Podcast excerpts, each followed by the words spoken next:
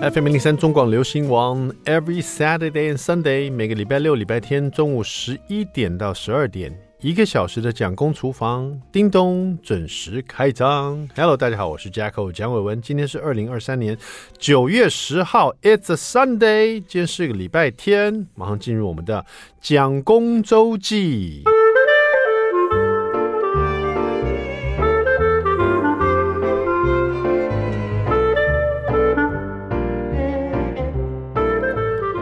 昨天呢，这个礼拜六的时候跟大家分享，就是我脚底因为一直有这个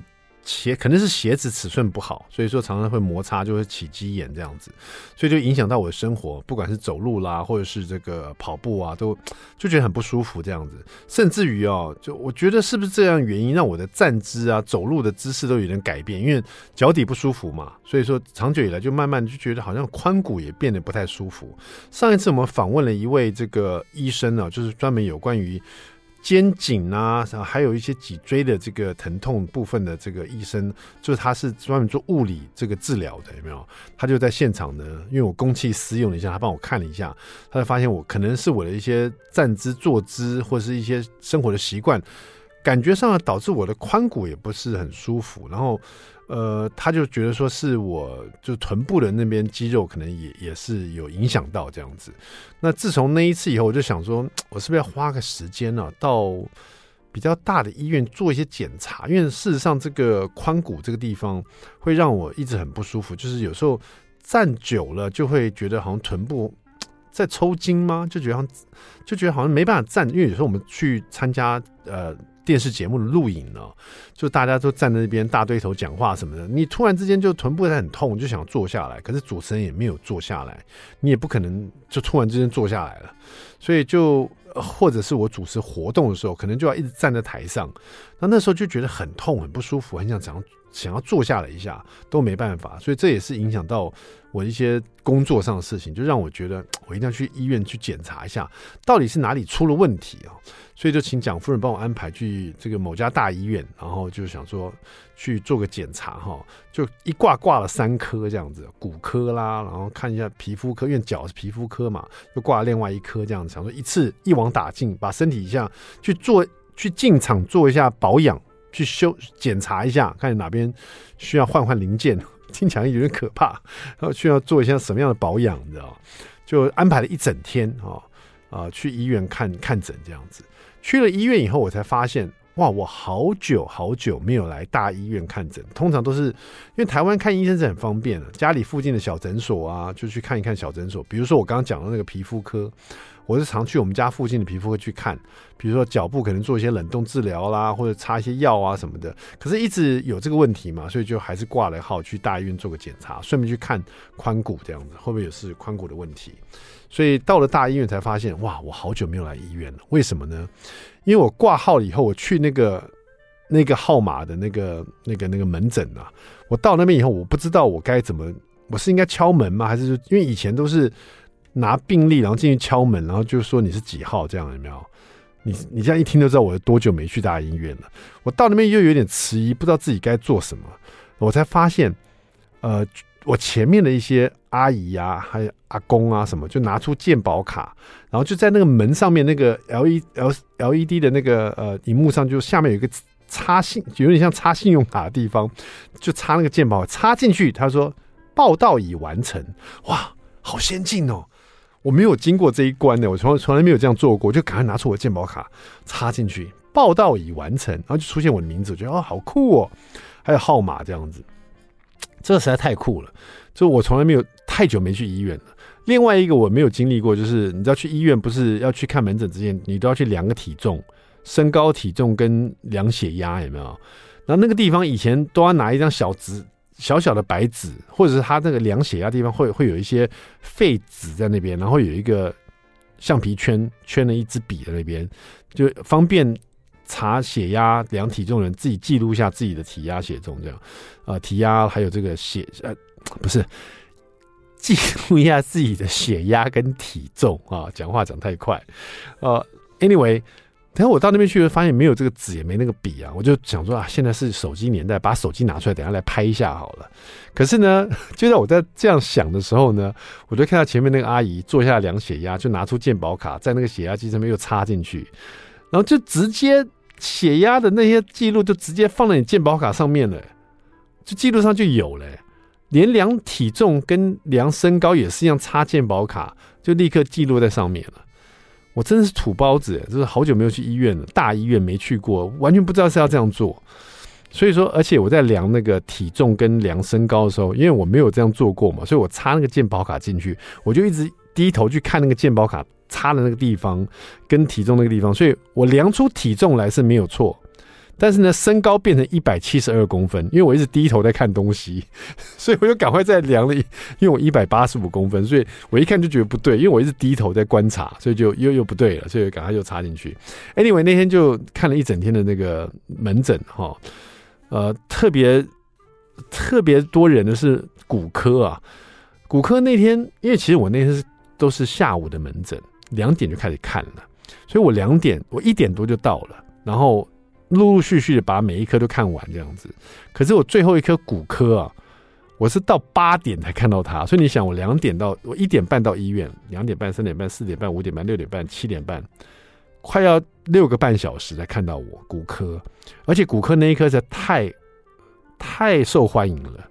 因为我在等等的时候呢，我还跟蒋夫人，因为我我要去台北看医生嘛，所以我就跟蒋夫人讲，我大概几点会到家这样子。我说前面有一个阿有一个阿公跟另外几个阿公在聊说，他们也是挂下午的号，然后他到现在已经等了四个小时还没有排到他。他说这个医生实在太红了，都都看不完这样子。但是呢，终于看到我的时候，我真的很佩服这位医生，他从下午一直看到晚上八点，哇，他真的体力，而且他声音很洪亮。Anyway，我一直一直以为是我的髋关节有问题啊，可是他几秒钟就破解我这个迷思，因为他抓起我脚来一阵操作，就是各种不同的姿势去摆这样子，然后最后跟我讲说，如果你是髋关节有问题，你这个姿势就摆不出来，你这边就会很疼痛，你这边就叫我停手了，可是你都没有，代表不是你的髋关节，就是你的可能是你的站姿坐姿导致你的肌肉发炎，然后里面可能就有肌腱发炎这样子就。开了什么肌肉松弛剂啊，然后开了消炎片，这样最主要是教我就是生活习惯要养好，各式各样的站姿坐姿不要再出现这样子。所以想想真的有可能我要把脚底弄好，因为有可能因为脚底害得我站姿坐姿都出了问题。一连串操作，哎，真的是一整天在医院呢。真的人到中年了，常常会去医院报道。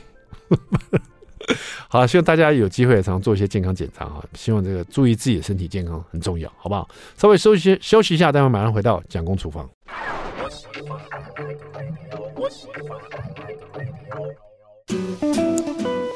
FM 零零三中广流行王，我们回来了，We're back，我是 Jacko 蒋伟文。第二段第一个单元，蒋公来说菜。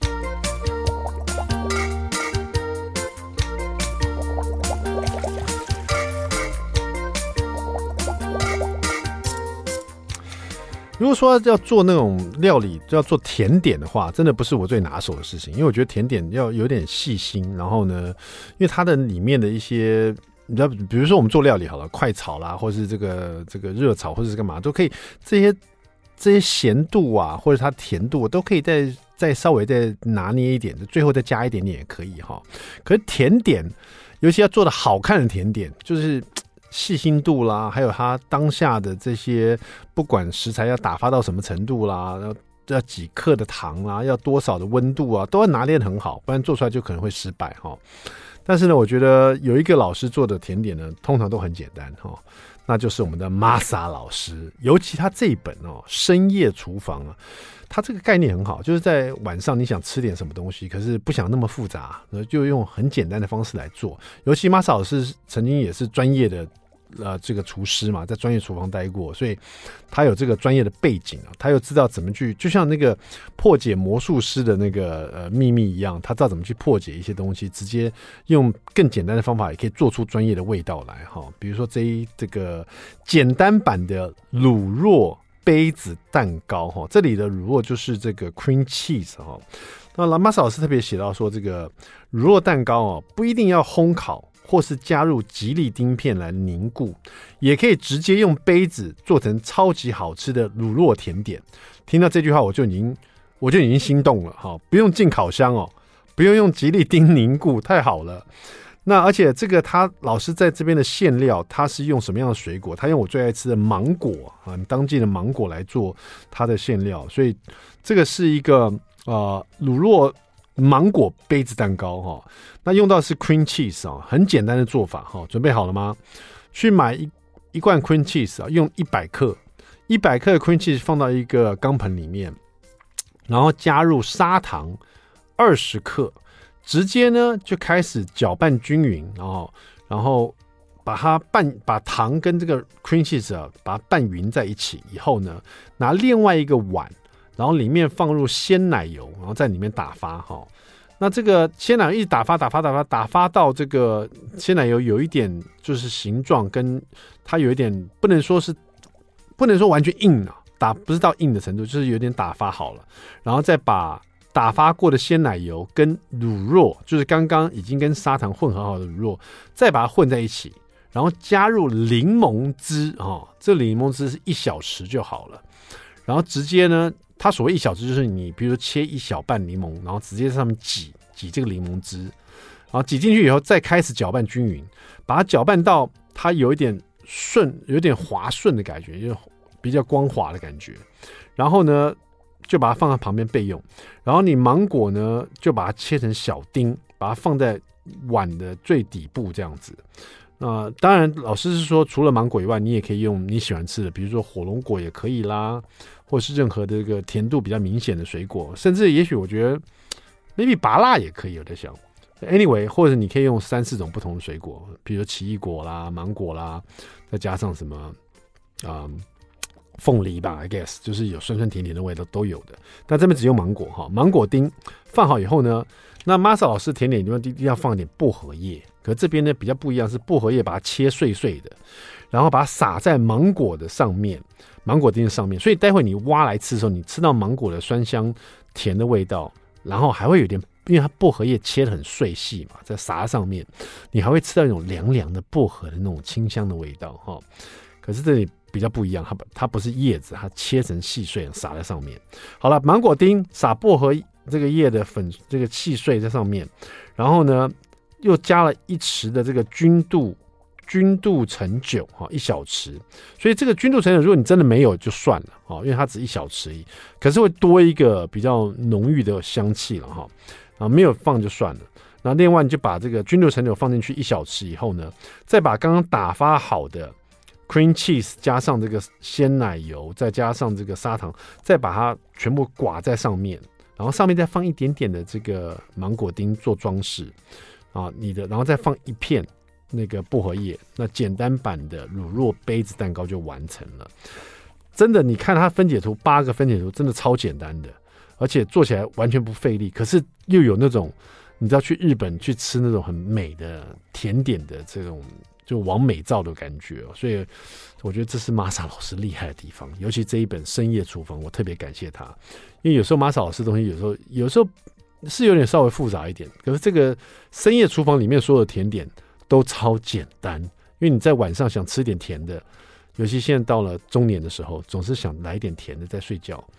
他的这个《深夜厨房》里面甜点超好做哈，大家可以试试看，好不好？简单版乳酪杯子蛋糕。Thank you, thank you, Masa。稍微休息一下，马上回到蒋公厨房。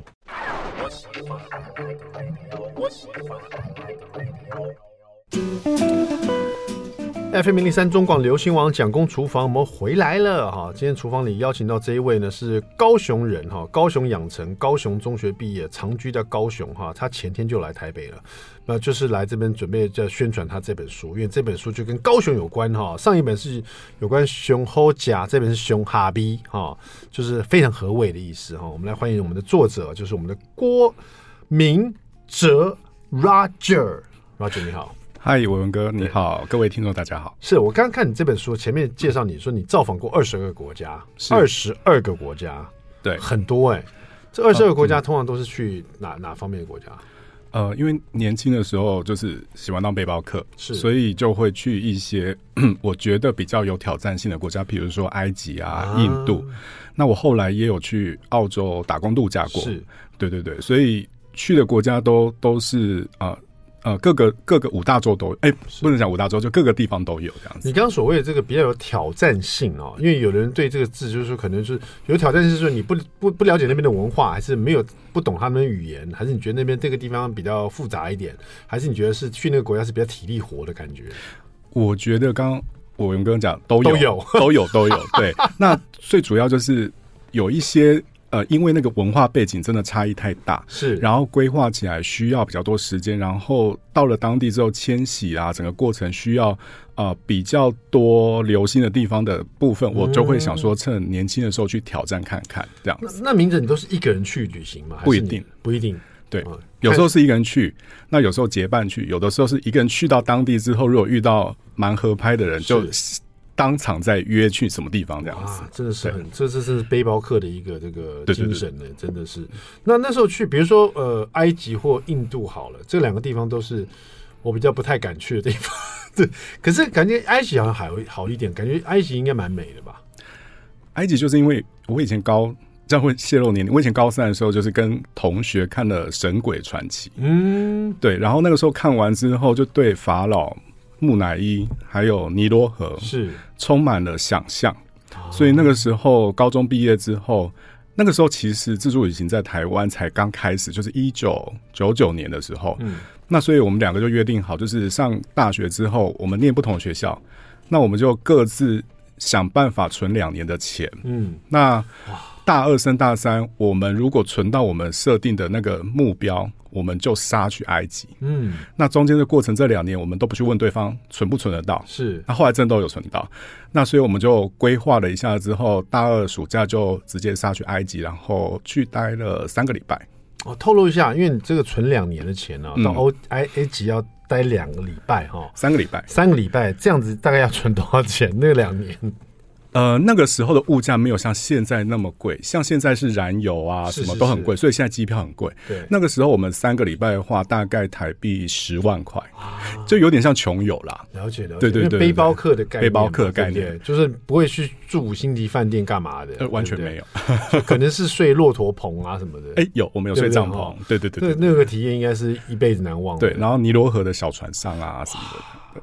那那样三个礼拜的话，应该看过很多地方吧？那三对，呃，我们那个时候就是从埃及的，就是从开罗降落嘛，然后就沿着尼罗河一路逆流而上，然后最后到终点的雅斯文大坝。嗯，那沿途就是停靠。每一个不同的点，嗯、然后再从那个点透过不同的方式衔接出去，去看当地的呃呃聚落啊、饮、嗯、食啊，然后人文啊、嗯、各方面的这样子。嗯，因为有很多人也说，这个世界上除了就是埃及要去外，还有很多人建议说一定要去印度，因为那边也很美。这样对。那如果让你再选一次印度或埃及，你会去哪一个国家？嗯、呃，印度吧。印度真的为什么？嗯、为什么？因为我很喜欢香料的东西啊。所以，像熊哈比里面有一个滇缅料理，嗯，那它也是运用大量的香草，嗯。那去印度的时候，我那时候印象很深刻，就是 我那时候去了一个月的时间，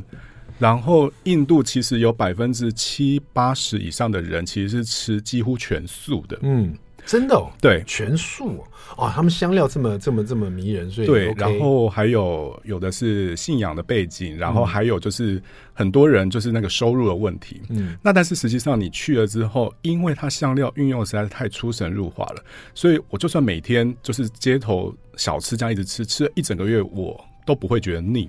啊。你吃一整个月，你都没有。比如说肠胃不舒服，我有带三种不同等级的肠胃药去，可是我最后只用了一次，但是用的那一次还不是因为吃坏肚子，是因为中暑。哦，对，那去完一轮之后回来之后，我发现因为印度很热，嗯，所以你会大量流汗补充水分，然后又吃这些香料的料理，回来之后我的朋友这样跟我讲说，Roger 你。我现在看你是我有史以来看过你皮肤最好的时候，哦，真的，哦，就是他一直在帮你排，然后我自己有感觉，那个时候很透，嗯，然后那种那种，我觉得就是那是一种料理，然后香草的一种魔力吧，哦，对，然后所以那个时候的确很强烈的感受到这件事情。那我自己本身就真的对香料料理的东西很感兴趣，所以我在台湾我也吃很多东南亚料理这样。了解。不过我刚刚在问 Roger，就是说，呃，如果是要印度跟埃及选一个地方，因为这两个都是体力活的国家哈，他刚就有一点稍微迟疑，就是说，那那印度好了。可是听起来应该是要体力好一点的时候再去，现在再去会觉得有点累了哈。对，但是我如果现在 我还是很爱很想去印度的原因，就是因为呃。因为吃真的是旅行中最美好的一件事情，嗯、所以印度的话吃非常的吸引我。所以我刚刚虽然讲了那么多，但是我也很深刻知道说还有很多当地的料理我还没有吃过啊。那那些在台湾的印度餐厅不见得都吃得到。对，因为就像台湾的泰国菜一样，对，就有些是你台湾自己发明的。对，对，对，对，其实要当地才会吃到真正的。熊哈比的东西，或者是熊猴甲的当地的东西，印度片的。那现在因为我也可能就是像 Roger 说，这些地方这个年轻时候去特别好，特别美好。现在去可能就特别危险这样。对我来说，所以我去高雄玩就好了。所以我们今天这个 Roger 现在出的这一本呢，就很适合我了哈。熊哈比，带我去高雄玩一玩就很够了哈。不过我在想哦，在欢迎你之前，我刚刚在你进来之后，我就是问了我自己一下，诶，像嘉义，也会想到喷水鸡肉饭。哦，台南人会想到这个，就我老婆很喜欢吃那个炒炒鳝鱼哈。哦嗯、台台南人会想到鳝鱼面。高雄有什么让我立刻想到？我好像可能是孤陋寡闻，我这个好像没有办法立刻想到一个什么高雄的特色美食。高雄的话，其实大家第一个想到，假设是饭类的话，嗯、就是烧肉饭。嗯，然后如果是烧肉饭，嗯，烧肉饭是很广泛。烧肉饭是什么样？给我给我一个画面好不好？就是我很多北部的朋友。嗯一听到烧肉饭的时候，其实反应跟伟文哥很像，这是什么广东烧腊吗？还是没错，大家第一个连接是广式的脆皮烧肉，还是日式的烧冻呢？但实际上它是我们中秋节快到了，是，所以我们在讲的烧肉饭就是中秋节我们会烤肉那个烤肉饭，但是因为我们用台语会讲蛇吧或行吧，嗯，那所以在南部的话就会直接翻成汉语就叫做烧肉饭。嗯，那烧肉饭的话，其实你看起来好像就像我们过节的时候的烤肉，可是实际上。每一家它的选的肉的位置厚薄，嗯，酱汁，还有它的烧法，然后它的饭跟配菜的组成，就会让每一家的烧肉饭都不一样。那烧肉饭最 啊普遍出现的区域是台南、高雄跟屏东，嗯，但是在高雄的密度特别高的原因，是因为跟整个城市的人口结构有关系，因为 呃高雄到现在为止都还是以蓝领阶级比较多，所以。很多大哥大姐他们在一大早上工的时候都会需要，因为他们做高劳动性质的工作，所以早餐对他们来说很重要。嗯、那早餐的话一定要吃得饱。嗯，那吃饱这件事情的前提就是因为高雄太热了，所以味道要重。嗯，重的话才吃得下去。对，那烧肉饭它就是从这个东西衍生出来的。所以吃早餐就吃烧肉饭，而且不是只有烧肉饭哦，烧肉饭还要配什么卤猪脚啊，早餐秋刀鱼啊，早餐早餐，然后还要配一碗汤是虱木鱼汤啊，或者是蛤蜊汤啊，就是满桌都是补精力的菜肴这样。高高雄人有多累啊，一早就吃早吃成这样子，要是我早上吃这样我就睡着了。不过这个这本书真的不含糊，这个熊哈比，因为已经是有关高雄美食第二本了，是。因为第一本是熊猴甲嘛，对，熊哈比我打开来看，你也不含糊哎，因为你这个里面的编辑总共有总共有八，我看九十二个章节，是。十二个章节里面，从特色早餐到吃饭吃面，对，然后米食推演，然后到海味，到古早味的冷热饮，到小点。就是这种即走即吃的这种小点，还有围炉的、吃锅的，还有餐酒的，还有这种跨界创作料理的，还有宵夜的，你也没有放过。另外呢，你觉得还有一些不够的，还有不分类的哈，好吃但是你要推荐的，不分类也把它放在这里面。对，最后呢，离开高雄的时候介绍大家伴手礼这样子，你这本也太夸张了吧？就是这两本太值得买了吧？谢谢，非常感谢。就是这两本书，其实我们在设定目录的时候，当时我想象的是，呃，它不要像是一般的工具书。嗯，一般工具书是以类型来做区分，嗯、但是我们想象的是，今天我们邀请你来到高雄，透过书，嗯、那我们的目录的安排就是想象是一个旅人旅行的时间序。所以你从早餐开始，我们就帮你来设想说，你可以有什么样特色的高雄早餐你可以吃，那一直到主食的饭面，嗯、那就一直衔接到后面的吃锅，然后宵夜。如果你在台湾呃高雄过夜的话，嗯，那最后你离开高雄的时候，你可以有什么样的伴手礼可以带走？对，太棒了哈！待会呢，我们就来好好来吃高雄，看高雄是不是有哈哇逼哈。赶快休息一下，马上回到蒋公厨房。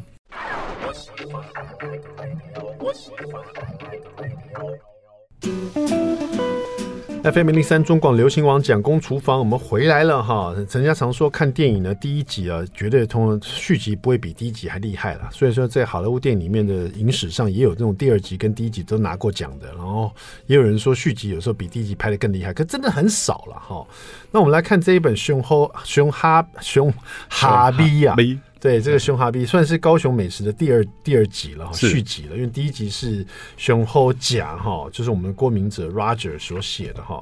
那第一集熊吼甲到第二集熊哈比，我翻开第二集就觉得，难道他第一集是有留一手吗？为什么高雄还有这么多可以写的东西？可是我就问你说，你熊吼甲有这样的格局吗？你说也是一样啊。是，那怎么会这样子呢？你当时在写熊猴甲的时候，是漏掉多少漏网之鱼啊？一整群鱼都被漏掉了，是不是？应该是说，因为十年前熊猴甲出版的时候，是先在高雄的诚品书店开了一个饮食专栏，叫《高雄味道》。嗯。那但是因为那个时候，二零零七年开专栏的时候，高雄县市还没有合并，嗯，所以后来收入进熊猴架里面的店家有九成左右都在以前的高雄市区里面，那就会有很多的读者反映说，哎。那以前的高雄县区其实从山到海，其实非常饮食文化非常丰富，嗯，怎么都没有写到，所以后来才想说，哎、欸，那再花十年的时间，慢慢的去做填调跟采访，嗯，然后把这些旧县区非常经典饮食文化，再把它收录进来，然后变成了第二本续集，叫《熊哈比》这样子。哦，而且因为你自己是一个。以一个背包客精神，在去了二十二国家嘛，所以这本书的编辑也是以一个旅人的这种态度去看。因为而且你去去别的国家旅行的时候，你的第一个首要也是那边有什么好吃的东西。哎，完全没错。甚至回来你最重要记忆点也是吃了什么好吃的东西这样子。我每次去拜访一个陌生的城市的时候，其实第一个去的都是菜市场啊，因为菜市场其实我的我的逻辑是。你进到菜市场的时候，你可以马上吃到当地人最常吃到的东西之外，你可以听到他们在聊什么。嗯，那那个聊的话题很有可能都是当下这个城市最大家最感兴趣的。对，那如果在时间跟金钱都有限情况下的话，这个是我融入一个陌生城市最快方式。所以我把这个概念带到书里面来，是希望大家用这样的方式来到高雄，嗯，那透过非常丰富多元的小吃，可以。很快的看到这个高雄市的整个轮廓是什么样子。对，而且菜市场的美食是这样，就是说有时候你吃到那一个一个城市，它有时候那个美食，有时候吃那个气氛，吃那个装潢，吃那个环境，吃那个服务，在菜市场你就吃那个味道。对，没有别的。对，对又热又闷又吵又杂，旁边人走来走去，大家都看你在吃东西，那你愿意坐在那边吃，那就是因为那个味道很好吃。对，我觉得那一种，那是一种很贴近南方生活的一种市井的那种日常生活感。嗯，就是你你那个坐下来吃的时候，你看到那个老板在弄个面，然后那个烟气这样一直飘上去，但是同时间可能左邻右舍就会过来跟你串个门子，嗯，讲讲八卦，嗯，然后再带个东西走，然后那个那个整个，因为吃本身这件事情，食物放到你的面前，它是它是静态的，嗯，它需要有人。去转化它，它才会变得活泼立体起来。嗯，所以我很享受那种坐坐在现场吃的时候，你看到那种互动，那种互动会让整个五感都整个变得更鲜活。就是比较像那种有点。板前的感觉，对不对？对，类似那种。对对对，那板前会感觉好像是很日式了，其实台湾也很板前的，对不对？台式板，台式板，台式板，一个面摊。对，因为我最喜欢坐坐在面摊前面那一排，我所谓的摇滚区。对对对对，因为你可以最近距距离看到他在做什么，这样。嗯，真的是摇滚区哦，大家都喜欢在摇滚区。我们去看 Blackpink 演唱会也是要坐摇滚区，啊也是要站摇滚区。可是 Blackpink 好难抢。我我就没有抢到，因为高雄现在跟 Blackpink 画成等号了啊！高雄 Blackpink 耶耶，但我没看到。在 讲到这边，你说那个呃，像你也会喜欢去呃，就是传统市场去找美食，这一本里面也会有吗？有，呃，它不见得是在传统市场里面，嗯，但是很多小吃它都会依附在，就是你在南部，就是你很明确一件事情是在那个宫庙跟传统市场附近，嗯，它一定可以找得到最经典、最老派的饮食。嗯，那它的原因是因为像公庙跟市场是每天生活的时候人潮会聚集的地方，是那有人就会有吃的需求。那在市场附近的话，是因为这些摊贩他进到市场里面去取得原料很方便，嗯、是所以像黑白切料啊这些东西，你拿了之后，它你可以吃到最新鲜的。是所以为什么很多这些店家都会在这附近出现的原因，在这个地方不只是高雄、嗯、屏东、台南、嘉义，其实都有类似这样子的概念在这样。嗯、对，我之前也听过一个嘉义人跟我讲。他说他这个去南部玩的时候，他走到台南就没有在高雄走下去了，因为到台南就已经很好吃了，就不会再往高雄走。你对这句话有什么样的评论？呃，就是应该是说，呃，如果你是住在南部的人的话，你会很明显的感受到一件事情，就是我们在讲南部小吃的时候，我们常常很容易会把南部小吃跟台南小吃画上等号。对，但实际上你住在南部的话。云林、嘉义、台南、高雄、屏东，每个城市其实我们都很知道自己的城市的饮食特色在哪里。对，你就算是高雄是一个移民色彩很多元城市来说的话，很多移民先后到了这个城市，所以你会发现很多两本书里面写到的小吃都有台南的影子。假设来说好，嗯嗯、可是这个东西来到了高雄之后，它可能因为转化，它要适应现在高雄喜欢的味道，它就有了一点点不同味道。比如说你在高雄跟台南都可以吃到很多。羹汤类的东西，嗯，可是对高雄人来说，我觉得台南的羹对我还是有一点点太甜了，嗯，但是这个甜到了高雄之后，它那个做法可能一样，可是那个羹汤里面的味道，它的甜度就往下降了，是，那这个就是一个小小的例子，嗯，那这种很幽微的这种变化，其实有的时候会是在南部人住在南部的时候，你比较能够去明确的察觉到，是，那今天如果我只是呃。花个两两天几天时间下来南部玩的时候，有时候在那很快速的旅行节奏里面，你其实可能不一定会察觉到这件事情。对，就是像刚刚有，有，比如嘉义人好了，他他到嘉义就是吃喷水鸡肉饭嘛，对，一定要吃吃看的这样。那呃，刚刚讲到到高雄，你可能想到是烧肉饭哦，那也提到是什么样的烧肉哈，甚至于有一些感觉很丰盛的早餐这样子。除了以外，除了这以外，到高雄去，你觉得还是应该去，因为。现在我们台湾其实各地美食，全世界美食都会在台湾出现嘛，哈。那在台湾出现，比如说我看你这本书里也有介绍一些，比如说比如说北京老北京的炸酱面啊这种的，在高雄也有很有名的。但是在高雄还有什么一定要去尝尝看、必吃，在高雄感觉很好吃的东西的哈？待会广告回来，我们再请我们的这个 Roger 告诉我们哈。郭明哲到任何一个国家所留下的记忆点就是好吃的美食。今天他介绍的是高雄，他自己就是高雄人，不能落亏哈。这个熊哈 B 马上回来，别走开。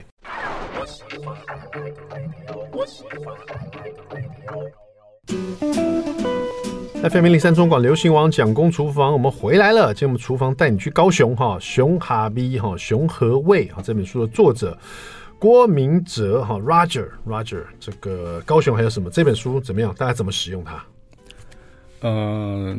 看你怎么安排行程。就是如果你的时间真的天数比较短的话，嗯、那你就还是可以以。呃，我们以前讲的高雄市区为主，嗯，好，那如果说你今天时间比较长的话，那我就很推荐大家到以前的高雄县区去走一走。嗯、好，那县区它其实涵盖范围很广，从山到海都有。嗯，那所以比如说我们讲到书里面的讲到半桌，好的台式的传统半桌，那大家第一个连接到的在高雄的话是内门，嗯，那边有啊中破塞的故乡的称号。好，但实际上讲到半座这件事情的话，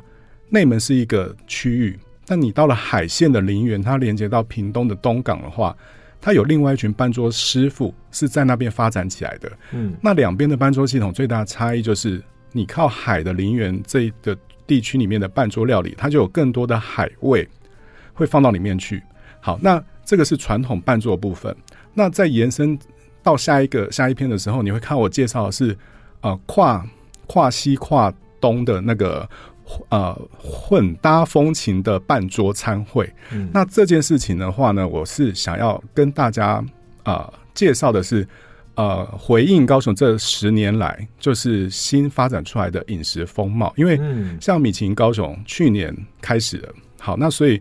高雄它的多元，它不是只有在传统小吃的部分，它也有新式的料理。那传统办桌这件事情，它跟西方餐酒碰撞之后，它就混搭出一个全新的一个一个吃的形式。好，所以你到了高雄的话，你很有可能你吃到半桌里面的红蟳米糕好了，但很有可能它可以从红蟳米糕再转化成一样的米糕油饭，然后但是上面的红鲟改成了法式的鸭胸。哎，我觉得，因为有时候我看那个 Netflix 啊，网飞上面有很多这种美食的那种纪录片或者美食的这种节目哦，所以有时候实在太远，世界各地的，就是说不太可能去吃了。但是看了觉得很过瘾，觉得他的故事讲得很好，连美食介绍的很详细。我觉得这本书会给我这种感觉哦，就是我刚刚问明哲说怎么用这本书，他当然讲最实用的方式，照这本书去高雄好好玩一次，好好去挑你想吃的东西。但是呢。